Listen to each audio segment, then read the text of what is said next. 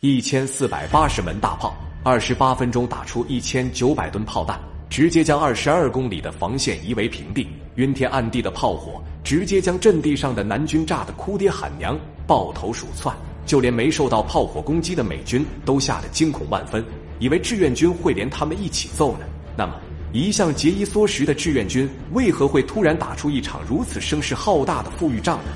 这一仗打得有多痛快，又有哪些特殊意义呢？今天就让我们一起去看看朝鲜战场的收官之战，志愿军是如何将联合国军打怕，将南军打服，老老实实的在停战协议上签字的吧。制作视频不容易，您的支持是我们的最大动力，请长按点赞并关注支持下。我在这里先谢谢各位朋友了。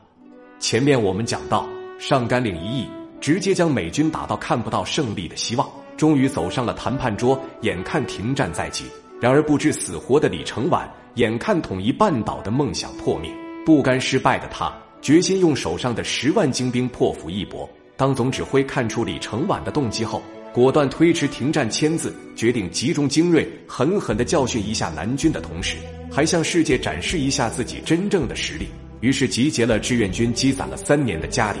首先是兵力上改变了之前一贯以少胜多、以弱打强的阵势，直接以二十四万三倍于南军的优势兵力同时出击，在炮火上更是要打出气势。这次共抽调了一千四百八十门大炮，这么强的火力，在二十二公里的防线上，每公里都能分到九十门大炮，也就是说每一百米就能达到九门炮的密度，可以想象当时的炮火有多密集，而且其中还有大量的喀秋莎火箭炮。这还不包括数十辆机动坦克，如此庞大的优势，完胜必然毫无悬念。为了让战士们大干一场，总指挥鼓励参战的部队以消灭南军有生力量为目的，各部队可根据战场的形势灵活作战。这种阵势说白了就是一句话：放心大胆的去干了。无形中透露出了志愿军的自信与底气。当然，对面的南军也是一副鱼死网破的阵势。他们不仅倾巢而出，还在二十二公里的防线上构建了坚固的防御阵地，尤其是战略要地都以重兵防守，同时也构筑了坑道等防炮工事、地堡群、明暗火力点，更是星罗棋布。每个火力点上都配以每分钟六百三十五发、十二点七毫米口径的 M 二重机枪，以固若金汤来形容，一点都不为过。然而他们做梦也没想到的是。对于此时火力值拉满的志愿军来说，完全不堪一击。一九五三年七月十三日晚，朝鲜战争的收官之战正式打响。一千四百八十门大炮同时发出惊天动地的呐喊，密集的炮弹砸向南军的阵地，在二十多公里的防线上，全线硝烟四起，炮弹炸出的烟尘都被烈焰映成了一片紫红。短短的二十八分钟，志愿军就向南军四个师的阵地倾泻了一千九百吨炮弹。在这么强的炮火下，南军的整个防御体系几乎受到了毁灭性的打击。